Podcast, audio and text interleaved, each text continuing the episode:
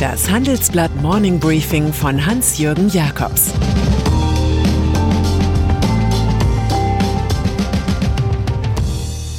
Guten Morgen allerseits. Heute ist Mittwoch, der 1. Juli. Und das sind heute unsere Themen. Kahlschlag bei Airbus. Clemens Tönnies tritt zurück und warum Mr. Adidas geht. Heute beginnt das zweite Halbjahr. Wenn Sie ein paar sichere Voraussagen wollen, bitte sehr. Das deutsche Bruttoinlandsprodukt wird deutlich anziehen. Das ist logisch nach dem Corona-Schock. Donald Trump wird die Frequenz seiner Beleidigungen noch erheblich steigern, um die Präsidentschaftswahlen im November zu gewinnen. Nach Informationen aus dem Weißen Haus hat er die neue EU-Ratspräsidentin Angela Merkel am Telefon sogar schon als dumm bezeichnet und sie beschuldigt, unter dem Einfluss der Russen zu stehen. Der neue Held der Transformation ist der Insolvenzverwalter. Und wir werden entdecken, dass Homeoffice und Slack und Zoom nicht alles sind und fragen uns, wie wir uns wenigstens ab und an wieder im Büro stimulieren können. Inspirieren geht vor Transpirieren. Kahlschlag bei Airbus. Wie ein Torero fühlt sich offenbar Airbus-Chef Guillaume Faury und sagt, wir packen den Stier bei den Hörnern und sehen Unterstützung für unser Vorgehen seitens der europäischen Regierungen. So verteidigt der CEO den größten Jobabbau in der Geschichte des Flugzeugbauers. 15.000 Stellen fallen weg, davon allein 5.100 in Deutschland. Das Geschäft ist um 40 Prozent eingebrochen. Das reicht nicht mehr aus, um die bisher 90.000 Stellen zu finanzieren. Frankreichs Präsident Emmanuel Macron hatte zuletzt noch ein 15 Milliarden Euro Rettungspaket für die Branche angekündigt. Jetzt kritisiert sein Wirtschaftsministerium den Kahlschlag von Airbus als exzessiv. Der Schriftsteller Paul Ingendey hat einst einen Stierkampf als Metapher für das Leben bezeichnet. Jeden kann es erwischen, doch Stil kann dabei nicht schaden. Kohleausstieg. Alles schien so schön ausgehandelt. Morgen sollte der Bundestag das Aus für die Braun- und Steinkohle in Deutschland beschließen und am Freitag der Bundesrat. Dann sollte der Vertrag mit den betroffenen Energiefirmen folgen. Eine aber stellt sich jetzt schon quer. ENBW aus Karlsruhe. Man wolle den Kontrakt nicht unterzeichnen, teilt der Konzern mit. Es bestehe ein Rechtsrisiko.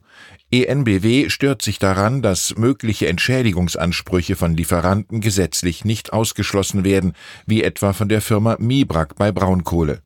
Es steht fest, dass diese komplizierte Geschichte in die Verlängerung geht. Gesetzlicher Mindestlohn. Corona hat viele Macher und Märkte blockiert, allerdings nicht die Dynamisierung des Mindestlohns. Bis in genau zwei Jahren steigt er in vier Stufen von jetzt 9,35 Euro auf 10,45 Euro. Das hat die zuständige Kommission aus Gewerkschaften, Arbeitgebern und Wissenschaftlern beschlossen. Es ist ein klassischer Kompromiss. Die Firmenvertreter haben vor zu hohen Kosten gewarnt, die Arbeitnehmervertreter vor einer zu laxen Lohnfindung. Einige Ökonomen sahen mit dem Mindestlohn eine große Katastrophe aufziehen. Diese wird sich aber auch mit 1,10 Euro mehr in der Stunde nicht einstellen.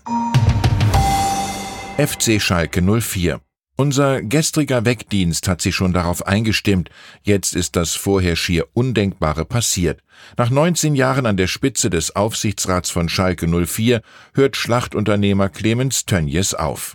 Nach Vorwürfen wegen Rassismus folgte der Covid-19-Ausbruch im heimischen Schlachthof in Ostwestfalen. Das war genau ein Skandal zu viel. Auf Schalke steht jetzt eine Revolution an. Die Fußballabteilung soll in eine Genossenschaft umgewandelt werden, also ganz Malocher und Kumpelclub. Tönnies Sponsorenbeitrag ist bis 2022 vertraglich gesichert und soll vorerst bestehen bleiben. Ebenso die Liaison mit Gazprom aus Russland, wohin Tönnies exquisite Beziehungen hat. Der eigentliche Clou aber ist eine nordrhein-westfälische Landesbürgschaft über knapp 40 Millionen Euro. Erst mit dieser Sicherheit auf dem Papier und mit Armin Laschet im Rücken sind zwei Banken bereit, dem bisherigen Finanzabenteuerspielplatz Schalke Geld zu leihen. Wirecard Schon im Jahr 2017 hat der Finanzdienstleister sich selbst als ganz fabelhafte Nummer gesehen. Man diene mit der Abwicklung digitaler Zahlungen 33.000 großen und mittleren Firmen sowie 170.000 kleinen Geschäften. Das hat zumindest die hauseigene Propaganda verkündet. Eine interne Customer List aus dieser Zeit spricht allerdings eine andere Sprache. Danach haben gerade einmal 100 Kunden für mehr als 50 Prozent der Umsätze gesorgt. 40 Prozent der Klienten dagegen haben weniger als einen Euro bezahlt. Das hat die Financial Times herausgefunden. Wirecard hatte einen einprägsamen Namen für ihre Zukunftsstrategie, nämlich Fata Morgana. Inzwischen wird diese auch Data Morgana genannt. Live-Diskussion mit Schwung aus der Krise. Welche Perspektiven bieten sich Unternehmen aktuell? Welche Lehren aus der Finanzkrise 2008 helfen jetzt? Diskutieren Sie mit in unserem Live-Streaming-Event und zwar heute um 17.30 Uhr. Dabei sind unter anderem die KfW-Vorständin Ingrid Hengster, der Staatssekretär Jörg Kukis aus dem Bundesfinanzministerium, Sanierungsass Arndt Geiwitz und Alexander Sixt, Vorstandsmitglied der Sixt SE. Moderiert wird die Veranstaltung von meiner Kollegin Kirsten Ludowig. Wenn Sie Fragen stellen wollen, melden Sie sich bei mir. Und dann ist da noch Karen Parkin von Adidas. Als Frau ist sie eine Rarität in einem DAX-Vorstand und doch ist sie jetzt nicht mehr tragbar. Nach fast 25 Jahren im Dienst von Adidas muss die Personalchefin gehen. Sie stehe einem beschleunigten Wandel im Wege, heißt es offiziell. Es gehe jetzt darum, den Sportartikelanbieter zu einem noch vielfältigeren und inklusiveren Unternehmen weiterzuentwickeln, sagt CEO Kaspar Rohrstedt. Der Vielseitigkeitsmanager macht den Job von Parkin erstmal einfach selbst. Im Zuge der George Floyd-Proteste musste sich das maskulin und weiß geprägte Adidas-Management klarer positionieren. Parkin soll früher Rassismus bei Adidas als unbedeutend klassifiziert haben. Die Debatte darum hatte sie als Lärm abgetan. Jetzt findet sie in stalinistischer Büßermanier, dass es besser sei, wenn sie sich zurückziehe, um das Unternehmen zu einen. Ich wünsche Ihnen Eintracht und Harmonie an diesem Sommertag. Es grüßt Sie herzlich Hans-Jürgen Jakobs.